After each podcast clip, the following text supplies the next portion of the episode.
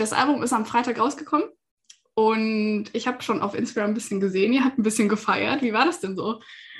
Ähm, sehr cool. Ja, wir haben bei Flux FM, genau, haben wir so eine kleine Release-Show gespielt am Freitag, beziehungsweise am Donnerstag war es. Wir haben so ein bisschen reingefeiert, in Anführungszeichen. Und äh, es war auf jeden Fall super cool, weil man konnte da bei diesem Konzert nur so Gästelistenplätze gewinnen. Das heißt, all die Leute, die vor Ort waren, waren entweder äh, enge Freunde oder halt Fans, die sich wirklich gefreut haben. Was halt mega schön war, ähm, dann nochmal kurz mit denen zu quatschen und auch so, hey, wie fandet ihr die Songs, die wir jetzt live gespielt haben, schon so kurz das Feedback reinzuholen. Aber war voll entspannt, ja, richtig gut. Ja, ist wahrscheinlich auch voll schön, wenn man jetzt endlich so diese Songs nicht mehr nur so für sich hat, sondern auch mit den anderen Leuten teilen kann. Was war denn also das Feedback, wenn ihr schon ein bisschen so gequatscht habt? Ja, also erstmal finde ich es find auch voll gut, weil man immer so, die Singles sind ja eh schon draußen und dann hast mhm. du noch die Songs, die so klassische, also Albumsongs, sagen, sagt man irgendwie komischerweise immer dazu, aber dadurch, dass die noch nicht veröffentlicht sind, findet man die insgeheim auch immer super nice, weil das noch so ein bisschen so, ey, da, da kommen noch Songs, die finde ich auch saugut. Und ähm, tatsächlich ist da das Feedback auch, auch gut ausgefallen. Also wir spielen jetzt auch schon seit der Tour, die wir im Mai und Juli gespielt haben, ähm, einige Songs auch live, die noch unveröffentlicht sind oder waren zu dem Zeitpunkt. Und äh, Rome war zum Beispiel einer der Songs, die wir auch immer gespielt haben. Und äh, die Jungs waren erstmal so ein bisschen skeptisch, beziehungsweise nicht so überzeugt wie ich. Und ich fand Rome immer extrem gut, schon von Anfang an. Und dann haben wir den Song live gespielt und der kam immer die ganze Zeit relativ gut an, beziehungsweise haben wir saugutes Feedback bekommen. Und dadurch waren die Jungs dann auch letzten Endes so, ah, okay, cool, ja, wir checken jetzt, was, was du mit dem Song meinst, warum du den so gefeiert hast. Ich habe Rome damals, glaube ich, auch beim Tourabschluss in Köln gesehen. Ähm, und das war auch so der Song, der mir so am meisten im Kopf geblieben ist, weil was? du hast dann die Gitarre weggelegt und ich so, okay, was passiert jetzt? Jetzt legt der Sänger sein Instrument weg. Äh, und das fand ich irgendwie voll spannend. Warum waren denn die anderen bisher nicht so überzeugt von dem Song?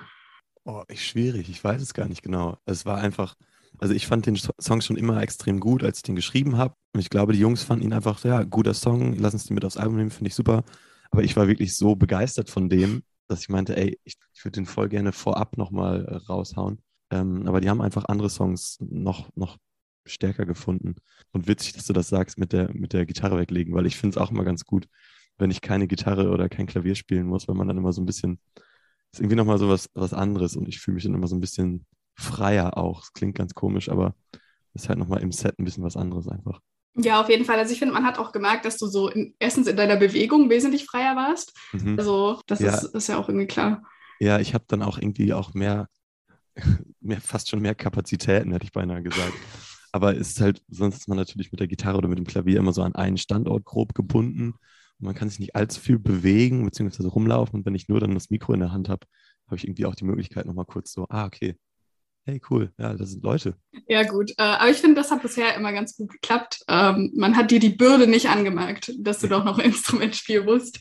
Ähm, ich hatte auch generell das Gefühl, dass das Album irgendwie ein sehr persönliches Album für dich ist und das so, so sehr viel von dir zeigt. Warum ist das denn so? Also was macht das Album so besonders für dich? ich weiß nicht, warum es so ist, aber auf jeden Fall hast du recht, dass beispielsweise, wenn man das jetzt mit der EP vergleicht, Might Delete Later, die halt so ein bisschen ähm, extravertierter war, also ein bisschen mehr auf äußere Sachen eingeht, ist jetzt Everything You Will Ever Need schon ein sehr introvertiertes Album, beziehungsweise ein sehr persönliches Album. Aber das Album ist einfach, es ist einfach passiert, dass es sehr äh, intim war oder sehr persönlich, weil einige Breakup-Songs drauf sind. Dann hatte ich auch schwierige Phasen so in, innerhalb der letzten Monate und Jahre, die, die beim Album, beim Prozess irgendwie da auf mich zugekommen sind. Und das war irgendwie so ein bisschen der Weg, das zu verarbeiten. Und ähm, ich war da sehr, sehr, sehr, mit mir selbst beschäftigt, wie wahrscheinlich auch viele andere so in der Corona-Pandemie. Und habe das dadurch das so ein bisschen ähm, ja, aufgearbeitet, fast schon in Anführungszeichen. Fällt dir das leicht, dann über so persönliche Themen auch, also man trägt das ja schon irgendwie die Öffentlichkeit, wenn man das in Musik verpackt und wahrscheinlich jetzt auch, wenn man das live spielt, ist nochmal ganz anders. Das, fällt dir das leicht oder kostet das schon irgendwie so ein bisschen Überwindung? Mich hat es früher extrem viel Überwindung gekostet, was wahrscheinlich auch der Grund war, warum ich es nicht gemacht habe. Und vielleicht ist da jetzt so Everything You Will Ever Need ein Wendepunkt, dass, dass ich da einfach drüber sprechen kann oder mich da auch wohler mitfühle, ähm, einfach zu sagen, okay, hey, wenn Ed Sheeran oder Taylor Swift beispielsweise nur Breakup-Songs machen, dann kann ich da auch drüber reden und das ist auch voll okay. Oder ähm, wenn ich einfach schlechte oder depressivere Phasen habe, dann ist es auch voll fair, darüber zu sprechen. Und ähm, ich finde es also mittlerweile nicht mehr ganz, ganz so schlimm, nee. Ich glaube, das ist auch irgendwie was, was einen so als Artist vielleicht auch ein bisschen relatable und authentisch macht, weil ich glaube, das sind durchaus Sachen, über die man vielleicht nicht so viel redet aber die jeder und jede schon mal durchgemacht hat. Und deswegen ist es ja auch eigentlich voll, voll stark, darüber zu sprechen. Aber gab es irgendwie so einen Punkt, der oder irgendwie so einen Auslöser, der gesagt hat, so, okay, da möchte ich jetzt drüber reden oder da kann ich jetzt drüber reden oder war das vielleicht so ein Prozess auch einfach? Mm, sowohl als auch. Also es gab nicht einen expliziten Punkt, sondern es war schon eher ein Prozess, würde ich sagen. Ähm, ich habe nur irgendwann gemerkt, dass ich sehr viel einfach mit mir selbst ausgemacht habe und sehr wenig irgendwie kommuniziert habe oder es immer so ein bisschen weggedrückt habe, was aber letzten Endes gar nicht so sinnig ist. Also es funktioniert auch und bei einigen Dingen kann man das gut machen, ähm, aber letzten Endes ist es vielleicht auch gut, irgendwie mit, mit einer anderen Person darüber zu sprechen oder ähm, auch wenn es einfach gar nicht darum geht, eine Lösung zu finden, sondern einfach nur sich Sachen loszureden oder ich weiß von einigen Leuten auch, dass sie so Gefühlstagebuchmäßig was schreiben, was ich auch eine, eine super Idee finde eigentlich. Ähm, ich schaffe es leider nicht, das so regelmäßig zu machen, aber prinzipiell funktioniert das, glaube ich, richtig gut. Ich glaube auch, also man muss ja sowas nicht mit so einem Anspruch machen, so ich mache das jetzt jeden Tag, aber ich mache das ja, tatsächlich auch. Ja. Äh, und das, das hilft voll. Also einfach mal so, so alles rausschreiben. Ja. ja. voll, voll. Und ich glaube, das ist immer schwer, wenn man so im eigenen Kopf drin ist und vielleicht auch so ein paar Sachen unterbewusst verdrängt. Ja, auf jeden Fall. Und ich glaube auch gerade, dass so sowas runterzuschreiben, hat halt auch immer den Vorteil, dass du nochmal zurückgehen kannst und sehen kannst, ey, okay, warte mal, vor vier Tagen ging es mir extrem schlecht, mir, geht es gerade viel besser und du hast so diesen Vergleich und vielleicht auch einen, einen Progress irgendwie, ähm, was, glaube ich, ganz hilfreich sein kann auch. Ja, voll. Und ihr habt das jetzt quasi, oder du hast das jetzt in musikalischer Form in einem Album. Das sind so die Momentaufnahmen und jetzt kannst du zurückgucken. In den Texten kommt ja auch sehr viel so keine Ahnung, sehr viele so Anspielungen auf Realitätsflucht und so vor und dass man vielleicht sich mit manchen Sachen nicht beschäftigen möchte. Was ist denn deine Lieblingsart von Realitätsflucht? Oh, ich würde wahrscheinlich, also wahrscheinlich ist es irgendwie echt Social Media auch. Also wenn ich wünschte, ich würde es nicht sagen, aber da, das ist schon, glaube ich, der klassische Handgriff, wenn ich mich irgendwie super ähm, unwohl fühle und einfach so, oh nee, alles zu viel, dass man dann so ganz fix einfach auch am Handy hängt. Und sonst tatsächlich eigentlich echt Musik. Also ähm, ich weiß, wenn, dass mir Musik am meisten hilft, sei es Songs zu schreiben, Musik zu machen und vielleicht auch ohne einen Anspruch zu haben, einfach nur, was weiß ich, einen, Song covern für sich alleine oder irgendwie Musik zu machen, indem man sich ein Instrument schnappt, irgendwas darauf rumbüdelt, aber auch genauso Musik hören. Also das ist für mich so die perfekte Realitätsflucht, weil ich da wirklich komplett abschalten kann und genauso auch neben der Musik so ein bisschen auch lesen. Also in Büchern kann ich mich ganz gut verlieren. Du hattest damals bei Mighty Lead Later gesagt, dass du so ein bisschen mh, mm, so ein paar Wörter im Kopf hattest, wenn, wenn ihr über die EP nachgedacht habt, so wie die klingen soll, dass die eher so Vintage klingen soll, dass die so ein bisschen 80s klingen soll. Hattet ihr sowas auch beim Album jetzt? Also so ein paar Wörter im Kopf oder so eine Ästhetik? Tatsächlich nicht ganz so, aber wir hatten schon ein Bild vor Augen. Also auch das Cover ist, glaube ich, eine gute bildliche Übertragung, wie wir uns das vorgestellt haben, also in, in unserem Köpfen, wie es in unseren Köpfen war. Weil ich glaube, dass dieses äh, sandige, diese beige Farbe sowas Natürliches hat und ich glaube, sich die Songs auch an sich natürlich anfühlen sollten, einfach so, wie es beim Schreibprozess auch war. Ähm, aber uns war da auch so eine gewisse Wärme und Natürlichkeit wieder ganz wichtig und ich glaube, das Cover spiegelt das irgendwie ganz gut wieder. Ich glaube, das hat auch ganz gut geklappt, weil ich hatte irgendwie das Gefühl, dass ihr so bei Might Delete Later hattet ihr so den neuen Sound ausprobiert und jetzt seid ihr so voll gefestigt darin. Also es hat halt super gut funktioniert, obwohl die Songs schon recht abwechslungsreich, finde find ich, sind, aber die passen so in dieselbe Kollektion irgendwie. Cool, danke, das freut mich. Mir ist halt auch aufgefallen, dass so manche Songs ein bisschen rausgefallen sind, so Rome, aber dass sie jetzt nicht so rausfallen, so, so oh, damit habe ich jetzt nicht gerechnet, sondern dass ihr einfach so ein bisschen ausprobiert habt. Ja, ich glaube, also ja, wir haben relativ viel da auch, was das Sounddesign angeht, wiederum probiert. Und ähm, ja, ich glaube, es ist einfach eine, eine gute Fortführung, auch wie du, du das schon gesagt hast, eine gute Fortführung von der EP, von der vorherigen EP Mighty Deed Later. Die EP war eben so ein, so ein Prozess, in dem wir schauen mussten, okay, wie, wie sollen wir, wie wollen wir klingen? Und bei diesem Album war es dann einfach klar, weil der, weil Mighty Deed Later einfach der Wegbereiter war. Und beim Album das dann alles gefestigt war und wir dann wussten, okay, ey, krass, das funktioniert jetzt, wir, das ist so so soll es klingen und wir waren direkt äh, uns einig, in welche Richtung es gehen sollte. Also es sind ja auch ein paar bekannte Songs drauf, nicht nur die Singles, sondern auch 1969 Conrad und Like You, die wurden ja auch schon in der EP mit released. Warum sind die jetzt nochmal auf dem Album mit drauf? Ich, ich, finde, so ein Album ist immer ein, ein Foto von, von einem Zeitpunkt, also so ein, so ein Ausschnitt. Und ähm, dadurch, dass es alles komplett ein Prozess war und das alles ein großer Zeitrahmen war, in dem wir die ganzen Songs geschrieben haben und das quasi gar nicht so krass zu trennen ist, sondern Mighty Later einfach da vorne so eine EP war, die weil wir Bock hatten, jetzt was rauszuhauen. Wir hatten genügend Songs, aber wir dachten so, okay, für ein Album dauert es noch ein bisschen, lass doch erst eine EP machen. Gehen da auch manchmal Songs verloren, wo man sagt so, hey, die passen nicht auf die EP, die passen nicht aufs Album, die schweben irgendwie so zwischendrin, wir finden die eigentlich ganz gut, aber wie, wo kriegen wir die hin? Also Auf jeden Fall. Also wir haben jetzt beispielsweise, jetzt wo du sagst, wir haben jetzt noch letztens einmal drüber gesprochen, dass es einen Song gab, der hieß ähm, Ferris. Und äh, den haben wir dann so ein bisschen, also der war nämlich auch knapp da, davor, so aufs Album zu kommen. Ich fand den gut, ich muss den nochmal echt hören, aber wir haben so drüber philosophiert, dass, dass wir den auch mal äh, vielleicht nochmal angehen sollten. Vielleicht schafft er es irgendwie auf eine nächste Platte oder so. Aber da waren echt einige Songs dabei, die dann auch kurz vor Fertigstellung waren, wo wir dann so waren, okay, nee, wir haben gerade tatsächlich irgendwie bessere Songs. Oder es, der ist jetzt vielleicht zu ruhig oder nee, wir hätten gerne noch einen ruhigen Song mehr drauf oder so. Also da gibt es äh, bestimmt fünf bis zehn Songs, die auch noch da drauf gepasst hätten. Ich finde, so ein Album muss dann auch in sich stimmig sein und manche Songs stechen dann zu sehr raus.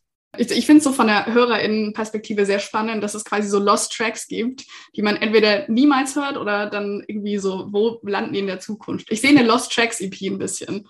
Aber das wäre auf jeden Fall super geil. Ja, ich finde sowas auch immer bei Künstlern und Künstlerinnen super nice, wenn man dann auch vielleicht live irgendwelche Songs hört, die es nirgends gibt und dann so, oh, okay, wow, das, der wurde vor zwei Alben schon mal geschrieben und den kann man jetzt nur live hören und puh, schon cool auf jeden Fall. Wäre auf jeden Fall mal ein Anreiz vielleicht für die nächste Tour. Ähm, ihr habt ja jetzt aber gerade erst die Mighty Lead Later Tour nachgeholt, die wurde ja ein bisschen verschoben. Was war denn da so dein persönliches Highlight von der Tour?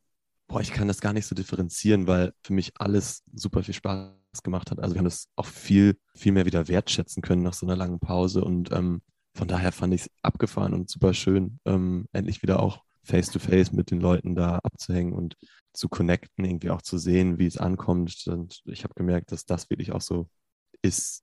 Live-Spielen gehört einfach, ist ein großer Teil für Raz oder war schon immer ein großer Teil und der ist ein bisschen verloren gewesen in der letzten Zeit. Ähm, dieses Connecten war einfach sauschön und ja, Berlin ist, ist oftmals die größte Show. Das war sie jetzt auch auf dieser Tour. Das ist einfach dann auch schön vor Freunden und Freunden, also allgemein vor Leuten zu, zu spielen, die man sonst ähm, vielleicht dann länger nicht gesehen hat, wenn man auf Tour war oder weil es irgendwie stressig war. Und äh, auch weil du Köln schon angesprochen hattest, ich fand Köln war einfach ein mega Tourabschluss und was mir da im Kopf geblieben ist, ist so, dass Köln auf jeden Fall eine der, der lautesten Shows war. ihr spielt ja so ein paar ältere Songs, wie so Youth and Enjoyment und so, spielt ihr auch immer auf der Tour. Und ich habe auch das Gefühl, dass sie richtig gut immer ankommen. Also, dass das so die Songs sind, wo die Leute dann voll mitgehen. Aber tendenziell, tendenziell spielt ihr jetzt nicht so viel von dem alten Zeug, so gerade vom 2015er Album. Warum ist das denn so? Also, gibt es da einen Grund für? wir haben uns einfach auch sehr auf die Tour gefreut und äh, wollten unbedingt die neuen Songs ausprobieren, also eben die Songs, die noch gar nicht veröffentlicht waren und gleichzeitig die, die wir eben noch nie live gespielt haben. Also die älteren Sachen waren alle schon drei, vier, fünf Mal auf Touren und äh, haben Festivalbühnen durchlebt. Und um so ein bisschen, um uns auch selbst bei Laune zu halten, haben wir einfach sehr viel neues Zeug auch gespielt. Und allgemein, weil ich es tricky finde, wenn man so bedenkt, dass das erste Album beispielsweise sieben oder acht Jahre her ist und die Songs ja eben noch davor geschrieben wurden, ist es schon schwierig, sich da noch komplett mit zu identifizieren, weil man sich einfach auch selbst weiterentwickelt hat. Ähm, das heißt, man spielt die Songs dann echt noch eher oder tendenziell eher für die Leute. Also, das klingt vielleicht verwirrend, aber ich freue mich dann immer, den Song so mit den Leuten fast schon eher zu spielen als auf der Bühne. Und bei den anderen neuen Songs ist es ein bisschen so, man spielt, um, um die Reaktion abzuwarten oder schaut, wie die ankommen und so weiter wenn ich so dran denke, was ich vor acht Jahren gemacht habe, da kann ich mich definitiv nicht mehr mit identifizieren. Deswegen ist das auch nochmal voll krass, dass ihr wirklich ja schon seit dem ersten Album gemeinsam Musik macht und euch so gemeinsam weiterentwickelt hat. Hat das irgendwie was mit eurer so privaten Freundschaft auch gemacht oder wie hat das euch so innerhalb der Band verändert oder beeinflusst? Ich glaube, dass wir, ähm, also wir kannten uns vorher auch schon extrem lange, also teilweise seit dem Kindergarten eben. Ähm, aber ich glaube, dadurch, dass es immer noch weiterging und weiterging und wir auch so fast on a daily basis zusammen äh, was machen, beziehungsweise auch viel im Proberaum abhängen und auch viel diskutieren und auch viel nerviges Zeug durchmachen müssen, kennen wir uns einfach komplett auswendig. Und manchmal ist es schon sehr routiniert und fast schon zu eingespielt, sodass es so ein bisschen äh, in Richtung ähm, altes Ehepaar geht. Also ich weiß zum Beispiel von unserem Tontechniker Beray, der dann meinte, ja, manchmal ist euch das auch egal untereinander. So, und wir meinten dann so, nee, es ist nicht egal, wir kennen einander, aber schon so, dass man denkt, ja, okay, ich weiß es genau schon nach zwei Sätzen, wie die andere Person denkt. Und wir sind dann einfach wie so ein eingespieltes Ehepaar. So ein bisschen in die Richtung geht es manchmal schon. Aber es ist ja auch eigentlich ganz schön. Ich glaube, das ist so eine Beziehung, die man nicht mit vielen Leuten hat und die man ja, nur in so einem intensiven Kontext wahrscheinlich hinkriegt. Ihr habt ja auch auf der Tour ähm, einige Zugaben gespielt, was mich ein bisschen verwundert hat, weil ihr mal gesagt hattet, dass ihr kein Fan von Zugaben seid. Und es spricht euch bestimmt jeder darauf an. Warum habt ihr eure Meinung geändert? ich, also, an, an, ich, was ich an Zugaben immer noch ein bisschen abgefahren finde, ist dieses gescriptete, ey, wir gehen runter und aber alle wissen, wir kommen wieder drauf, so wie es bei jeder Band auch ist. Gleichzeitig hat sich da aber meine persönliche Ansicht auch so ein bisschen geändert. Ich meine, Leute kommen, um irgendwie auch eine Show zu sehen Dementsprechend sind so Sachen wie Dramaturgie, die uns eh schon wichtig sind. Also das heißt, wie verläuft das Set? Wie, wann kommen vielleicht ruhigere Songs? Wann, wann spielen wir irgendwelche Dance-Songs? Das war uns eh schon immer wichtig. Und für uns hat es sich irgendwie total unnatürlich angefühlt. Ähm, also die erste Zugabe war eben Sins, nochmal, dass ich ja alleine als Akustikversion gespielt habe. Es wäre, glaube ich, weird gewesen, ähm, den Song ohne eine Zugabe zu spielen, weil ich glaube, es gibt dann auch nochmal so eine kleine Pause und dann ähm, hat es einfach so ein fühlt sich irgendwie besser an, wenn man dann nochmal auf die Bühne kommt, dann ist es auch noch ein anderer Moment, einfach eine Ak Akustikversion als erste Zugabe zu spielen. Das war irgendwie sinniger, dann nochmal runterzugehen und dann ruhig anzufangen und so. Also der ganze Aufbau hat da auf jeden Fall mit einer Zugabe mehr Sinn gemacht. Aber prinzipiell finde ich es eher immer noch amüsant, dieses klassische. Aber man kann das ja auch so ein bisschen ähm, nutzen und äh, mit einem Augenzwinkern betrachten. Habt ihr auch irgendwie gemacht. Also ihr habt das ja auch genutzt, um so ein bisschen das Tempo rauszunehmen, würde ich denken, und dann Sins zu spielen, weil ich glaube auch, dass so in der Mitte des Sets irgendwie man erst so wäre, okay, jetzt kommt ja. ein sehr langsamer Song und ich glaube, das äh, funktioniert dann wahrscheinlich als Zugabe echt gut. Ja, genau. Und ich glaube, die Leute freuen sich natürlich auch, wenn noch, noch eine ich Zugabe hoffe, kommt. Ich hoffe doch. Ja, doch, ich würde schon denken, wenn die da stehen und Zugabe berufen, dass sie schon Bock haben. Oh nein, er kommt wirklich wieder. Also scheiße, die sind schon halb zur Tür raus und so, scheiße, ey, muss ich jetzt doch noch warten? Kann ich einfach ja. gehen? So, die Türen sind schon auf, überall schon Tageslicht wieder drin. Ja. Die Lichter gehen an und du stehst nochmal da so, hallo, schon. ich habe noch einen. Ja, ich würde noch, wenn es okay ist. Ihr habt ja jetzt auch nicht nur zu den Songs Live-Shows gespielt und äh, die Singles released, sondern ihr habt ja auch den Kurzfilm gemacht, was, glaube ich, was ist, was ich so noch nie gesehen hatte, was ich eine sehr spannende Idee fand. Wie kam es denn zu der Idee? Wir haben letztes Jahr im Oktober überlegt, ey, wir brauchen logischerweise irgendwie Musikvideos ähm, fanden aber Musikvideos so ein bisschen ausgelaugt, ein bisschen langweilig oder ja, ich finde, coole Musikvideos gibt es ganz wenige oder viele folgen zumindest immer einem, einem, einem, ähnlichen Muster und um das zu umgehen, haben wir uns überlegt, ey, was ist, wenn wir das einfach komplett anders denken ähm, und haben uns überlegt, was ist, wenn man einfach, genau wie dieses ganze Album einfach ein Gesamtwerk ist, auch das in den Musikvideos ähm, widerspiegelt und wenn man das auch als Gesamtwerk betrachtet und haben dann überlegt, ey, lass es doch einfach eine Art Film machen und ähm, Kurzfilm war irgendwie die sinnigste Entscheidung dabei. Und dann haben wir äh, Jen Krause über Instagram ganz stumpf angeschrieben und sie meinte, hey cool, habe ich voll Bock drauf, wäre ich dabei. Und äh, innerhalb von so zwei Monaten haben wir dann äh, alles Mögliche da zusammengeschrieben die Storyline, sodass es irgendwie zu den Songs auch passt. Wir mussten gucken, welche Bowlingbahn beispielsweise in, in Berlin verfügbar ist, die, die schön aussieht. Da irgendwelche Schauspieler, Schauspielerinnen finden, alle Locations, wie gesagt.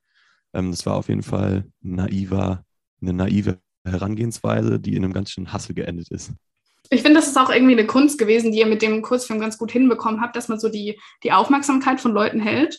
Und ich fand wirklich so, also ich fand jedes Video auf eine neue Art sehr spannend und fand sehr cool, dass ihr so Charaktere innerhalb eines Kurzfilms, innerhalb von Musikvideos mit minimal Dialog irgendwie so ausgearbeitet habt, dass man trotzdem zu denen verbunden war irgendwie. Ach geil, cool, das freut mich voll. Dankeschön. ähm, ja. Genau. Ähm, Hast du noch irgendwas, was du sagen möchtest unbedingt zu dem Film, zu, zu irgendwas bisher? Soll ich noch sagen, dass ihr eure, unsere Platte kaufen müsst? Klauen. Erstmal so als kleiner Ausblick, was steht da als nächstes für euch an? Auf was können wir uns so freuen?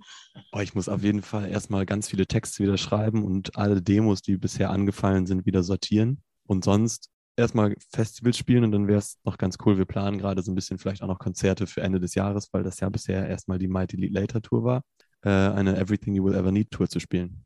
Von daher kann man das Album jetzt noch in der Release-Woche bestellen. Ich glaube, das konnte klappen. Und zwar hast du jetzt noch die Möglichkeit, einmal den Leuten, die zuhören gerade, zu sagen, warum Everything You'll Ever Need genau Everything ist, was sie jemals gebraucht haben. Boah, das ist ja die, die Tot, Totschlagfrage ever. Wir haben ja schon mega damit gestruggelt, überhaupt ein Cover zu entwerfen, weil Everything You Will Ever Need halt alles sein kann und auch alles sein soll. Vielleicht ist das einfach die Antwort. Everything you will ever need ist alles und kann alles sein, aber auch nur ein Teil. Okay, sehr schwammig, aber da kann sich dann jeder und jede mitnehmen, was er oder sie möchte. Ja, kein Glück in der Liebe, Jobprobleme, Here is everything you will ever need. Ich möchte bitte auch so eine Werbeanzeige, die so ja. auf Insta geschaltet wird. Die Lösung aller eurer Probleme, dieses Album. Ja, in Kombination mit Parship. Denn ich möchte bitte eine Kooperation von Rise und Parship sehen dann. Das wäre wirklich eine witzige Idee. Mach das mal. Ich glaube, das ist eine gute Marketingstrategie. Bis dahin bedanke ich mich aber erstmal für das sehr schöne Interview. Sehr gerne. Ähm, Danke für deine Zeit. Ja, vielen Dank. Danke dir.